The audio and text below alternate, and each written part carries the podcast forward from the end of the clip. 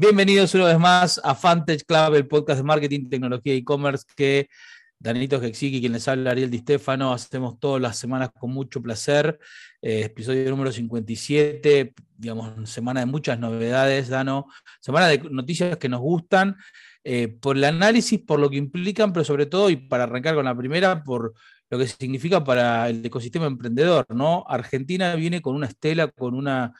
eh, fuerza, con un viento de cola, que en realidad para mí es algo un poquito más que un viento de cola, eh, en cuanto a la aparición de unicornios, aparición de empresas que valen más de mil millones de dólares. Si vamos un poco para atrás, tenemos muchas en, el último tiempo, eh, entre ellas Mural y, tantas otras de, amigos. Pero esta semana en particular se conocieron dos, Ubalay, Tienda Nube, Tienda Nube con una particularidad,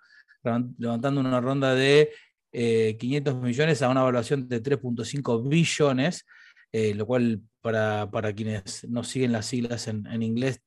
3,5 billones son 3.500 millones de dólares de evaluación. Probablemente eh, una evaluación no muy lejana a, la de muchísimas empresas, eh, digamos, grandes de, otros países. Y, lo que quiero digo, destacar esta noticia y te pido tu opinión en este, en este caso es tienda nube, eh, mural, Satellogic sabemos que está ahí no cerca y todas las que nosotros estamos llevando las noticias, y para que la gente entienda, no son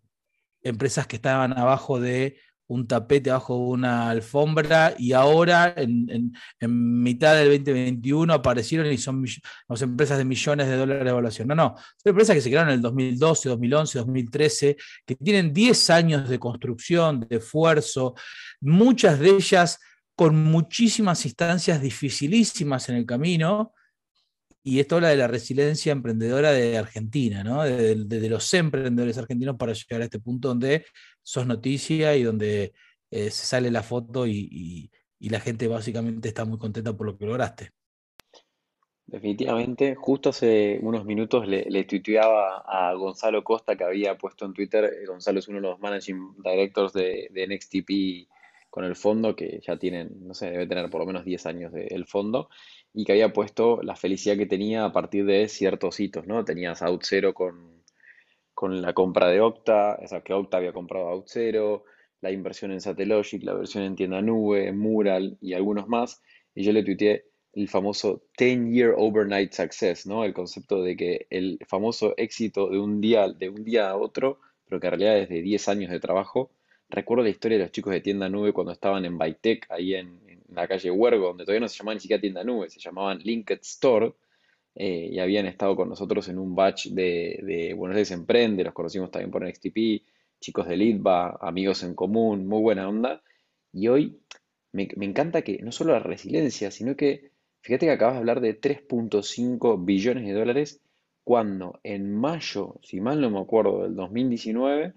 eh, Adobe compró Magento, que si querés son cosas distintas, ¿sí? porque si querés la compartida sería con Shopify, pero compró Magento por 1.68 billones de dólares.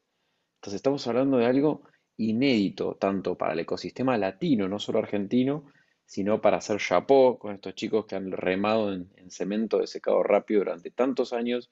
que hoy le están cambiando la vida a tantos emprendedores,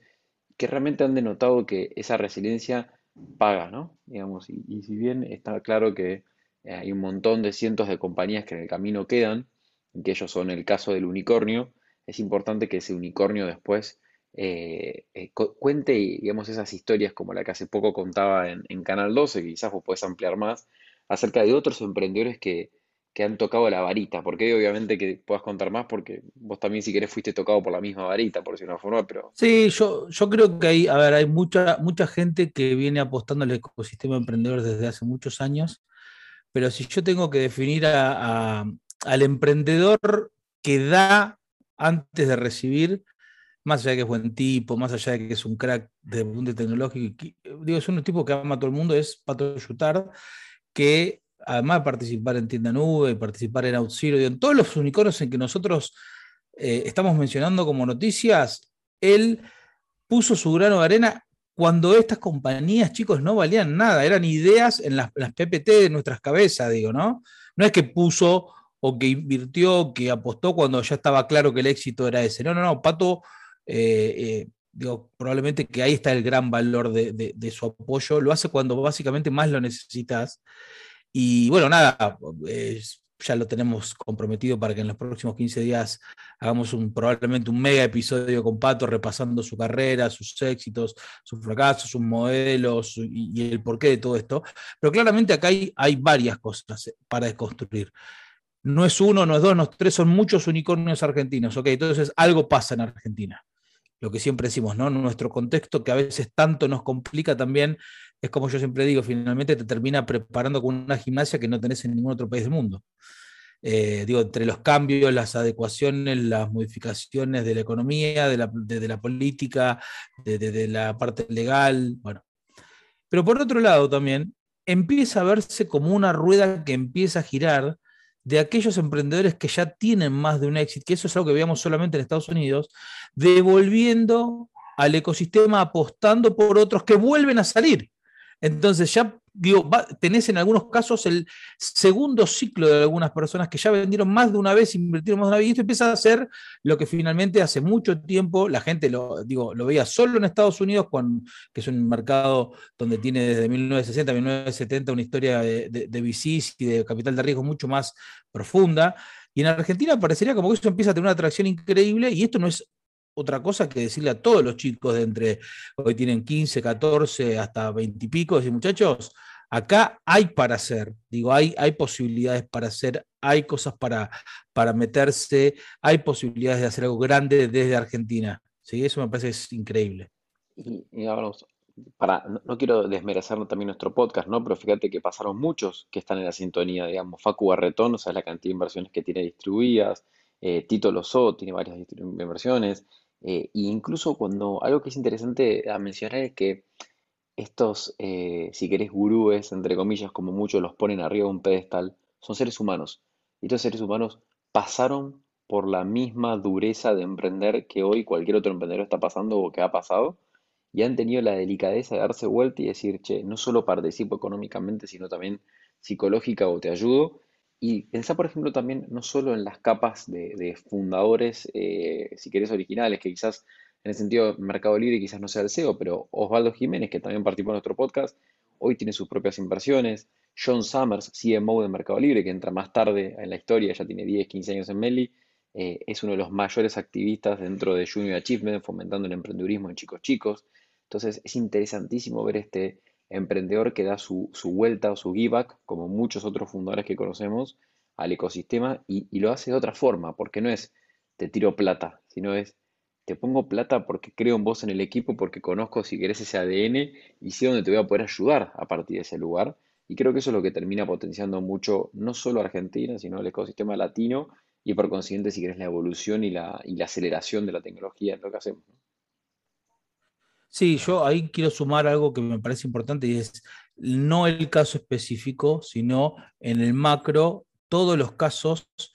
que cuando alguien mira la región, hemos visto ya algunos artículos en TechCrunch, incluso eh, en, algunos diarios mucho más eh, conservadores, es decir, Latinoamérica al final era una región interesante, ¿no? Lo pensamos en el 2013, pero lo estamos viendo recién en el 2021.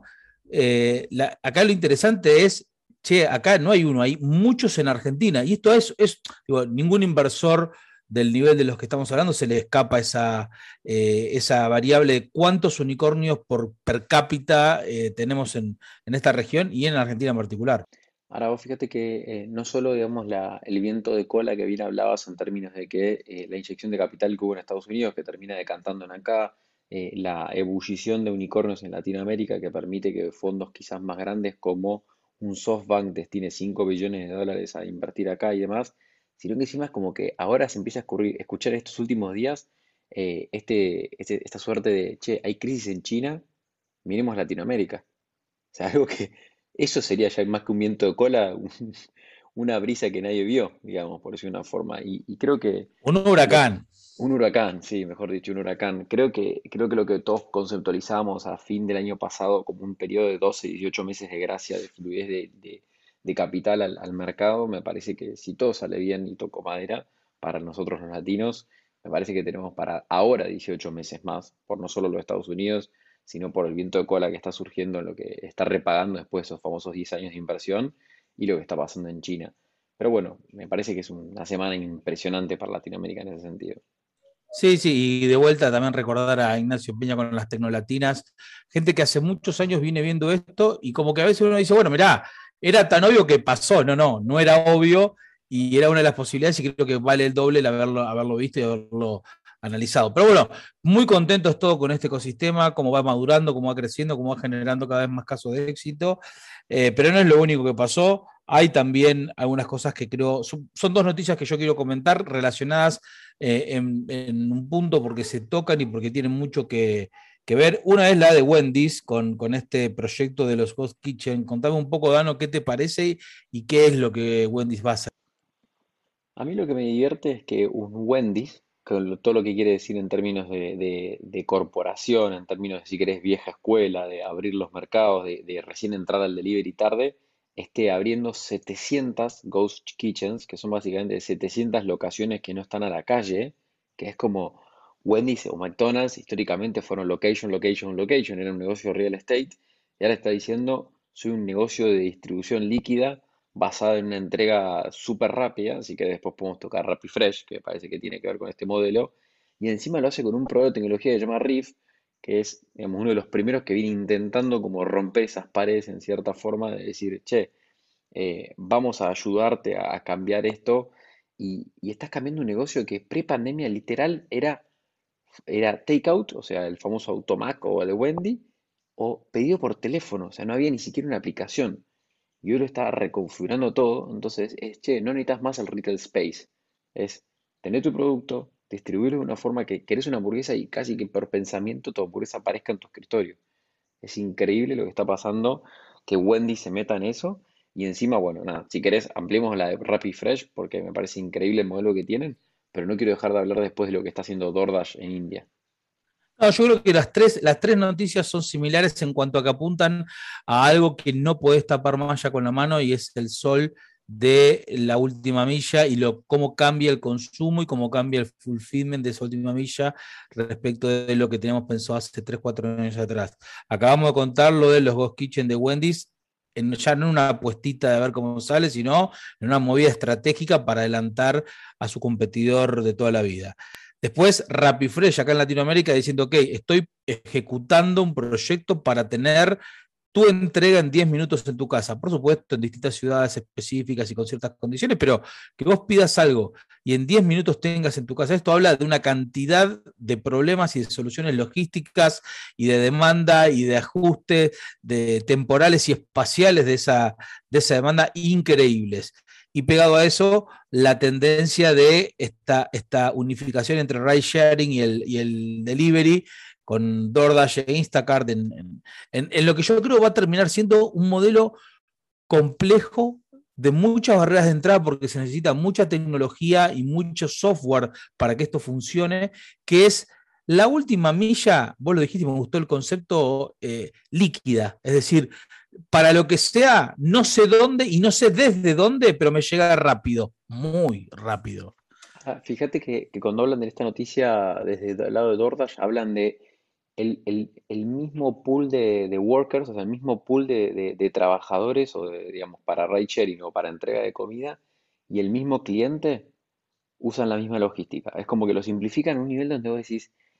es increíble, pero es verdad. O sea, es así de simple. Es la misma, misma persona que está entregando o llevándote, es la, del otro lado tenés un cliente y los dos están buscando la misma logística. Entonces, si vos atás ese famoso marketplace del Google y la gallina, a través de una propuesta de valor única como los 10 minutos de Rappi, como una variedad de catálogo, como las propuestas de ahora de financiación que encima hay dando, y empiezas a meterte en un lugar donde vos decís,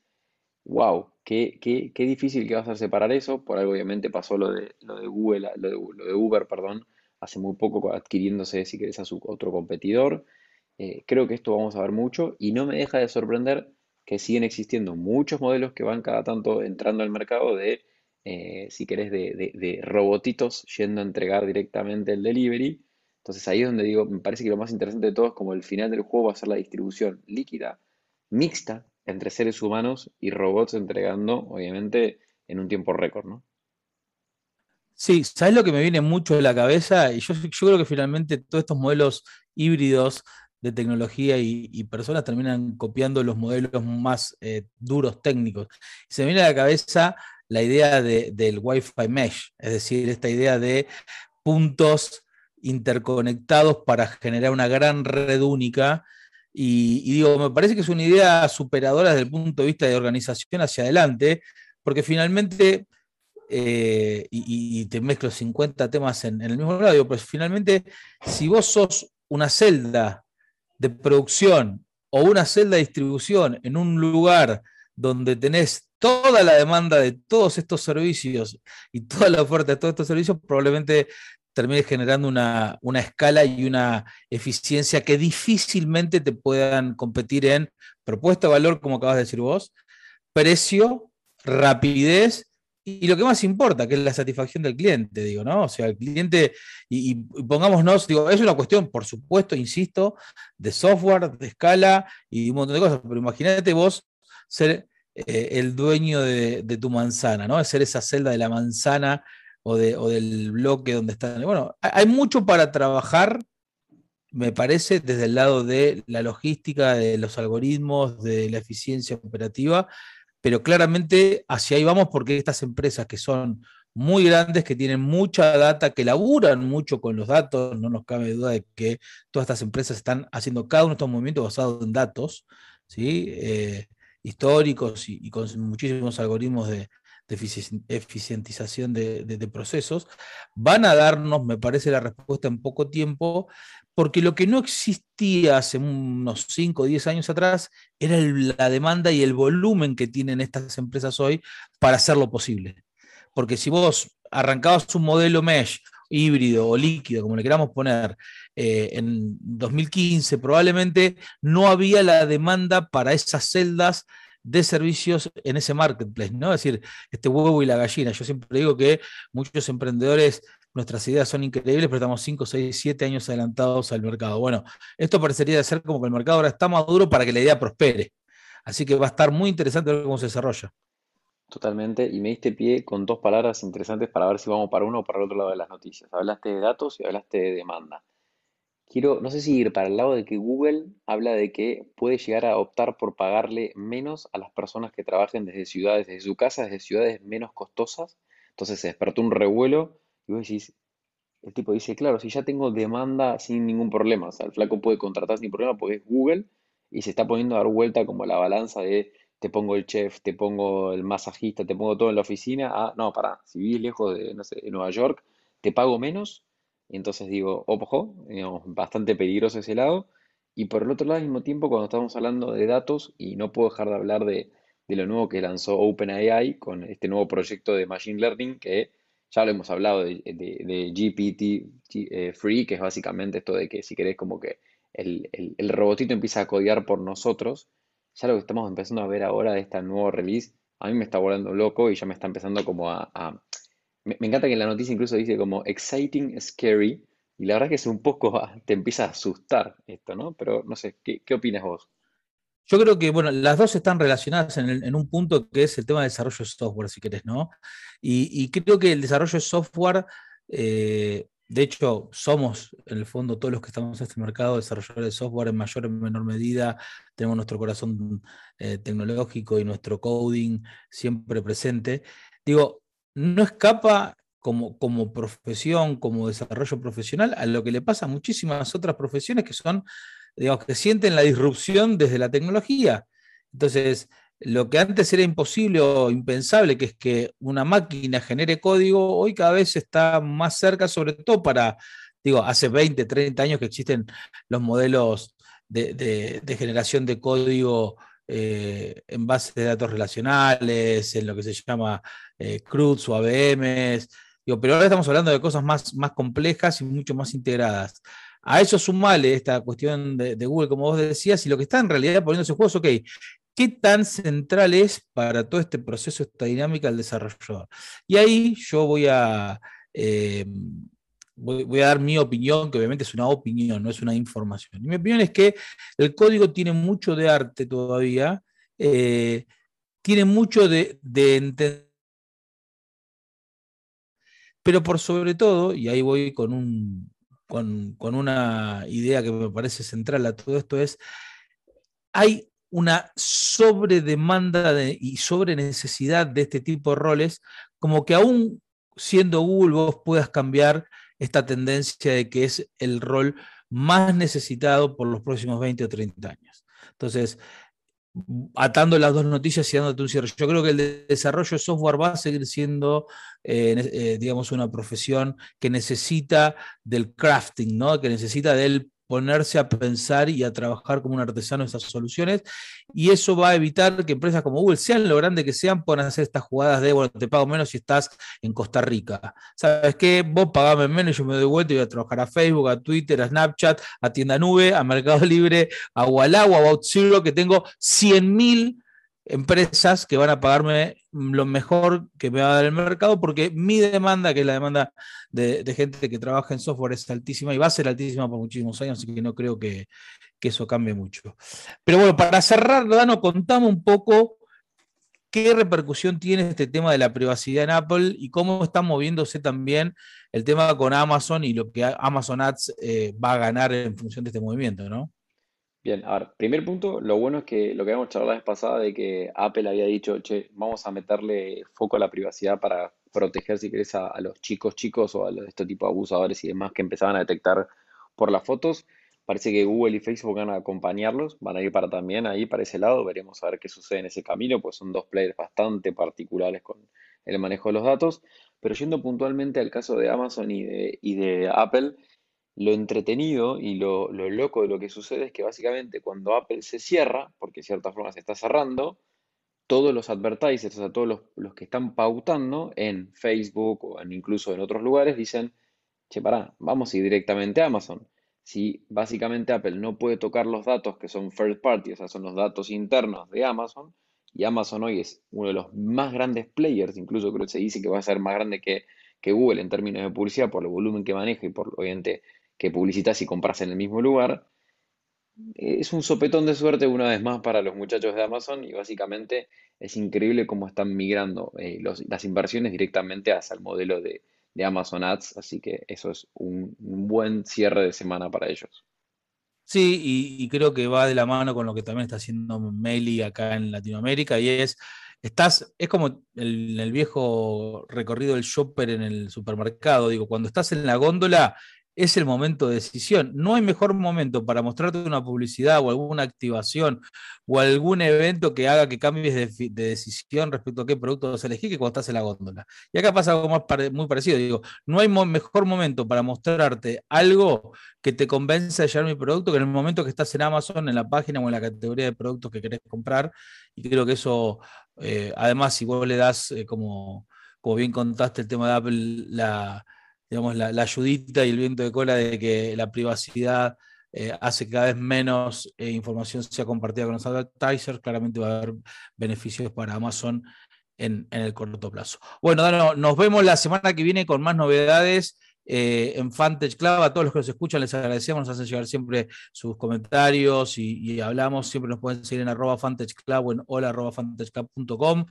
y nos vemos la semana que viene, si Dios quiere, con más novedades de este mundo emprendedor de tecnología, marketing y e-commerce.